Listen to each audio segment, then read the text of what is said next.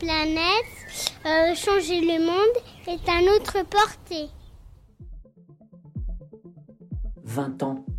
20 ans que je travaille pour des collectivités et des entreprises pour les aider à mettre en place des stratégies de développement durable.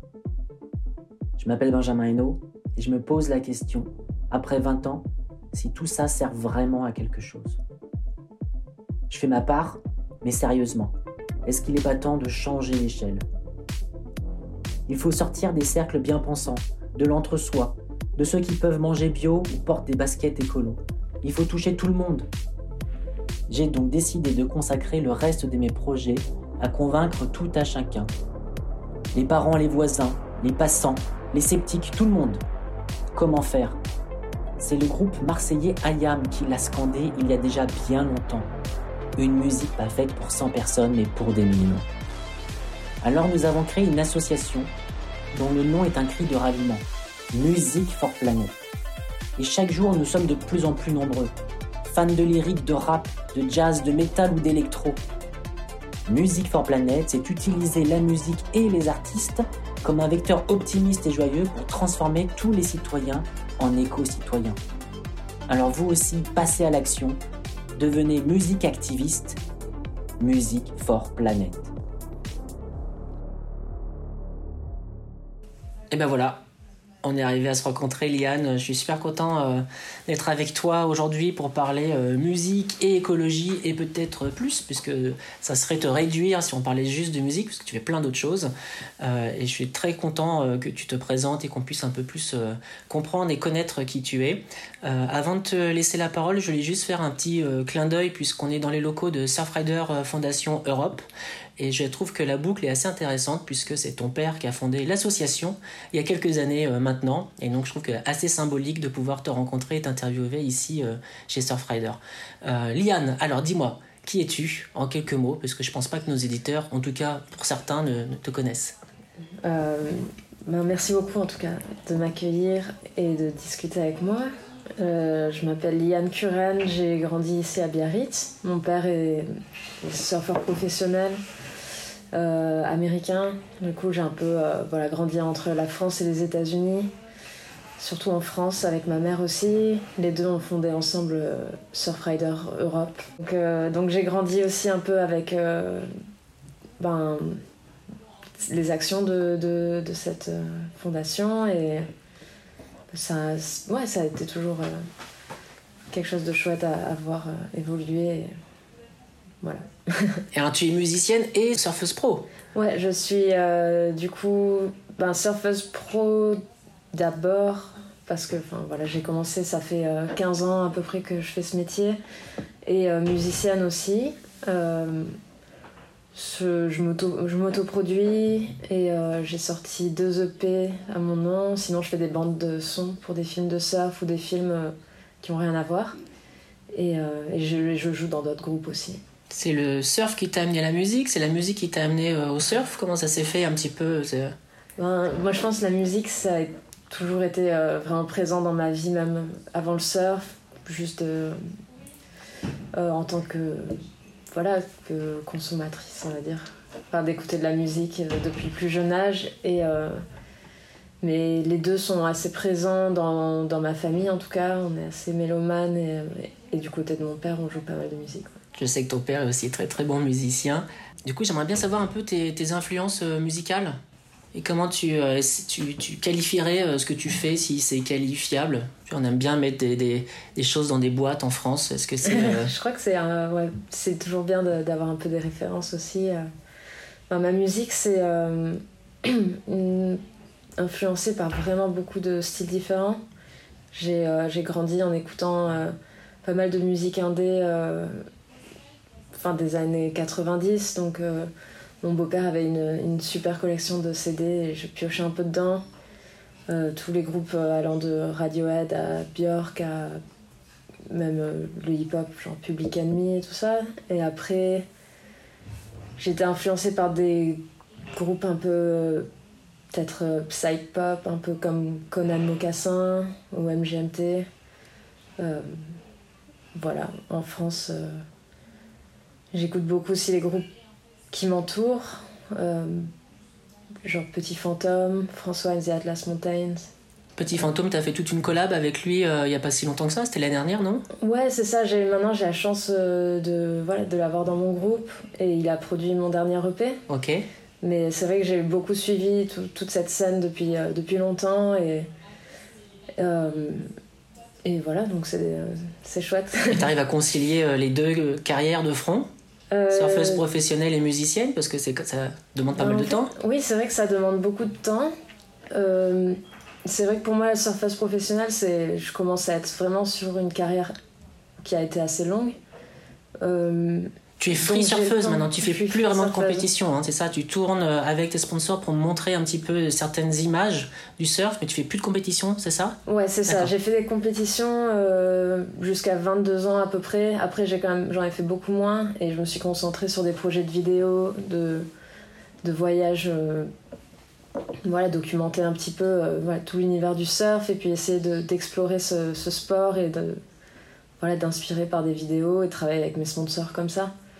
Donc euh, c'est vrai que j'ai maintenant j'ai un peu le recul de savoir que j'ai vraiment des, des temps forts où j'ai beaucoup surfé et euh, être focus là-dessus, mais aussi je sais euh, que si je, je fais un peu autre chose pendant quelques semaines ou quelques mois et que j'ai pas le temps d'être vraiment à 100% de mon niveau, ben c'est j'arrive un peu à lâcher prise par rapport à ça. Et, pour moi ça sur le long terme ça me ça m'aide beaucoup aussi à, à progresser, à continuer d'évoluer. Donc donc ouais, c'est vraiment deux choses qui me prennent beaucoup de temps, mais en même temps elles s'alimentent l'une et l'autre. La musique c'est un peu pareil. Alors Music for Planet n'est pas une association de surfeurs, contrairement Ouais. à Surfrider Foundation, mais force est de constater que tu es la deuxième surfeuse, en tout cas professionnelle, que j'interviewe. Le premier, c'est notre parrain euh, Tom Frager. Et quand j'ai posé la question à Tom Frager dans son entourage, est-ce qu'il connaissait des gens qui avaient une conscience écologique et qui étaient en, capacité de parler de musique, il a tout de suite euh, pensé à toi. Music for Planet, c'est une passerelle entre l'écologie et la musique. Déjà, comment s'exprime ton, ta conscience écologique? Et, quand est-ce qu'elle est née? Euh, ouais, c'est vrai que bon, c'est très gentil de la part de Tom d'avoir dit ça, mais euh, je pense qu'on est beaucoup à, à avoir une conscience écologique aujourd'hui. On en parle de plus en plus. La jeune génération est aussi très concernée. Et, euh, et on se pose tous des questions sur euh, comment on peut faire mieux. Et moi, j'ai un peu. Voilà, j'ai d'avoir grandi euh, à la plage et. voilà, grâce à des associations comme Surfrider, enfin, dès l'enfance, j'ai participé à des ramassages de plage avec l'école et tout ça, donc c'est vrai que c'était une première, une première façon de, de me sensibiliser à ça. Euh, et, et puis on, on évolue tous avec le temps et, euh, et on apprend plein de nouvelles choses qui, qui peuvent inspirer à changer un peu de d'habitude, on va dire. Les valeurs euh, qui t'ont été transmises dans ta famille, c'est des, des, des rencontres aussi, ou c'est le fait d'être effectivement surfeur et protéger les- le système, l'écosystème dans lequel on est, c'est super important en tant que surfeur, c'est ces dimensions-là qui ont nourri ton... Oui, après, voilà, donc en tant que surfeur, on est dans un, un environnement qui est très beau et qui est vraiment, euh, on pourrait dire, dans, dans la nature. Euh, donc on, peut voir un petit peu euh, vraiment le contraste entre, entre l'impact de l'homme et, et cette nature-là. Et c'est un peu plus marquant que quand on est dans un environnement urbain, je pense. Donc de voir une bouteille de plastique par terre dans les rochers, là où il y a des, des poissons ou des, des algues et tout ça, ça fait toujours plus bizarre que si c'est à côté d'une dans une rue, dans un parc ou j'en sais rien. Et, du coup, dans ton, dans ton art, dans ta pratique artistique et musicale, comment cette euh, fibre écologique, elle se traduit? Est-ce que c'est euh, des, éléments que tu intègres dans tes euh, paroles? Est-ce que c'est des questions que tu peux poser à l'écosystème professionnel qui travaille avec toi lorsque tu fais une tournée? Est-ce que c'est des choses que tu... comment ça se traduit?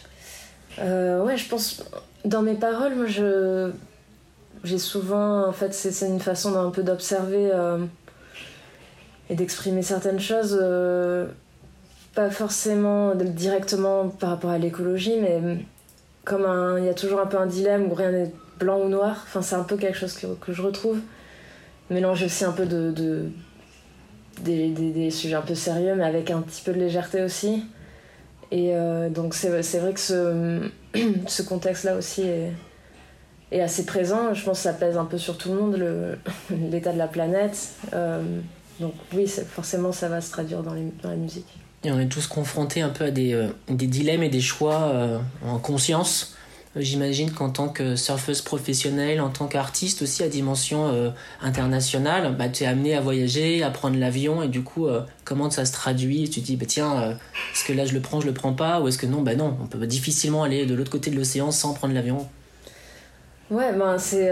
voilà, il y a toujours ces dilemmes ces questionnements et on apprend aussi à être humble par rapport à ça, à voilà, à savoir qu'on a fait des choses qui avaient aucun sens.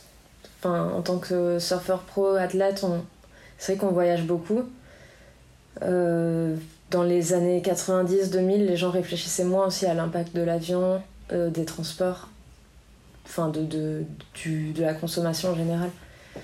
Mais euh, le sport de, de, surfeur pro, voilà, il est très lié à, à ça, au voyage et à, aussi voilà, au sponsoring, donc être, euh, faire de la, de, de, la promotion pour des, marques qui ont envie de vendre derrière. Donc aujourd'hui, il y a vraiment, euh, je pense, une, une, volonté de l'industrie et puis du monde du surf de, aussi de voir les choses différemment. Depuis le Covid, j'ai remarqué qu'on travaille plus aussi euh, près de chez soi. Enfin, je crée beaucoup plus de contenu à la maison. Maintenant, je voyage moins. Et si je voyage, c'est peut-être plus pour des... Un mois ou deux euh, vraiment à, à, être quelque part et travailler vraiment euh, à cet endroit-là.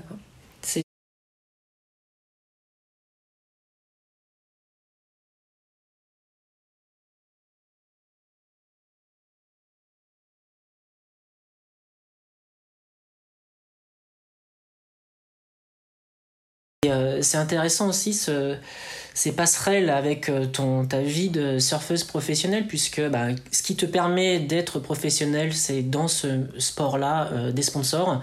Une marque que j'adore, qui s'appelle Vance, qui les marques sont aussi ont une responsabilité, elles sont aussi influenceuses. Et je sais que tu es en charge de développer des collections avec eux. Cette fibre écologique dans les collections Vance que tu développes, est-ce que c'est une question qui est est venu euh, Ouais, on a fait une collection du coup avec Alex Nost, qui est un, surfeur et musicien aussi dans la team Vance. Et, euh, euh, il y avait la question qui s'est posée. On a, on a développé une chaussure avec du coton bio, du coup qui est voilà, c'est le tout le processus de fabrication pollue beaucoup moins. Et c'est vrai que c'était un des produits vraiment qu'on a mis, mis en avant sur cette collection. Et je pense que les marques savent que ben, ça va pas pouvoir euh, durer comme ça pour toujours. Donc ils essaient tous de, voilà, de, de, s'adapter, trouver des solutions un peu plus durables.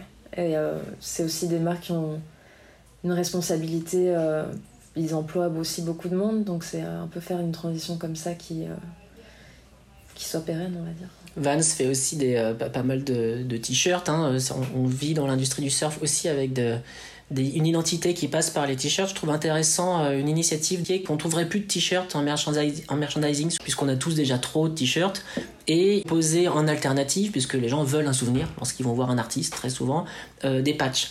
Est-ce que tu as autour de toi des euh, artistes ou des initiatives en lien avec l'écologie où tu te dis bah tiens ça c'est intéressant, je trouve que ça va aussi dans le, le, bon, dans le bon sens?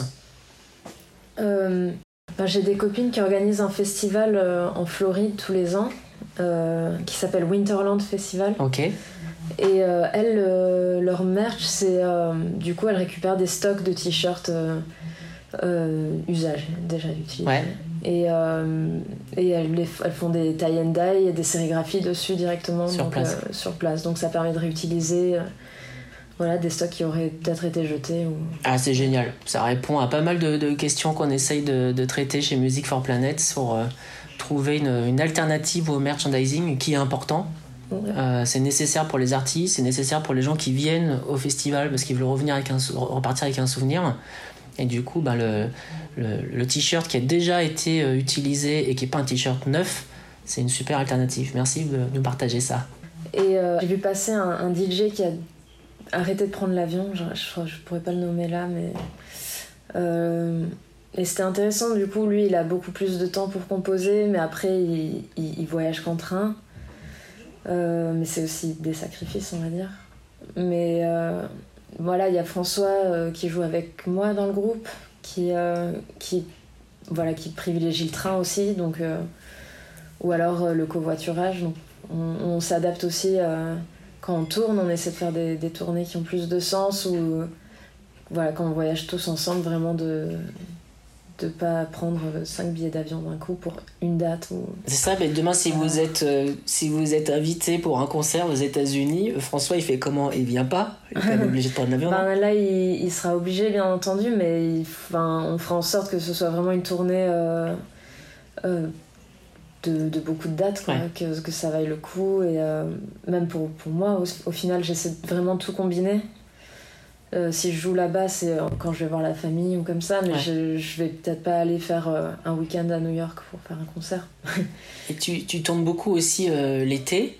Est-ce que tu trouves que les festivals ont pris suffisamment la mesure de ces sujets d'écologie? Ou est-ce que, en gros, c'est très bien, les gobelets, tu vois, consignés, super, mais bon, peut mieux faire sur pas mal d'autres sujets Est-ce que c'est un sujet lorsque tu, tu boucles tes dates J'ai pas encore eu, moi, ce sujet euh, par rapport aux déplacements et tout ça, mais je sais que beaucoup de d'organisateurs de festivals euh, sont, enfin, sont en train de se poser toutes ces questions-là. Et euh, rien ne se fait trop trop vite, je pense, mais c'est peut-être ouais, faire jouer aussi plus de groupes locaux. Et je pense que ça, même depuis le Covid, ça a été le cas. Il y a eu les raisons sanitaire et puis économique et, tout ça. En fait, ça va un peu dans le même sens. Et, euh, donc, euh, donc, je pense que les questions se posent et qu'on on ressent déjà un peu euh, les la différence, mais ça va continuer à mon avis. Est-ce que dans ta discographie, dans ce que tu as produit, il y a une chanson qui fait écho un peu à la discussion qu'on a eue et qui pourrait conclure un peu notre échange. Si on devait mettre un son, ça serait quoi? Ouf. Alors, Là, la chanson à laquelle je penserai, c'est euh, dans mon dernier EP, euh, une chanson qui s'appelle Natural Light, euh, qui évoque un peu la simplicité de, de s'endormir un peu de, dehors. Enfin, il y y a, ce côté vraiment de, de repartir à, des choses plus simples et, et au contact de la nature. Et je pense que les sons aussi se rapprochaient de ça. Et j'ai composé le morceau pendant le Covid où on était un peu euh, tous un petit peu enfermés, donc je pense qu'il y avait aussi un peu cette dimension-là et un, côté euh, voilà, un peu planant pour, euh, pour pouvoir s'évader un peu. Quoi. Super, bon, et eh ben on va mettre quelques, quelques minutes de ce. quelques secondes de ce son.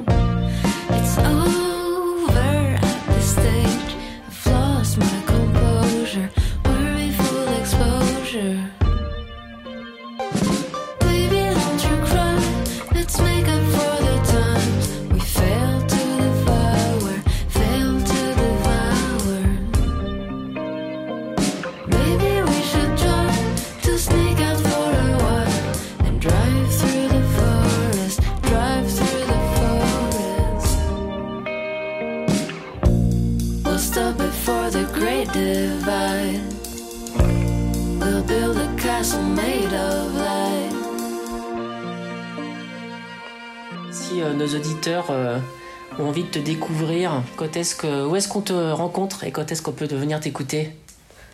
Alors, euh, ouais, si vous voulez venir écouter et partager un moment, on sera avec tout le groupe le 21 juin à Bordeaux pour la fête de la musique, à la belle saison.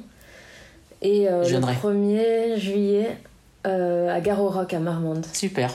Voilà. Super. Un grand merci, un grand merci pour ton temps, ta gentillesse, et puis euh, on se voit, on se voit bientôt du coup euh, sur scène.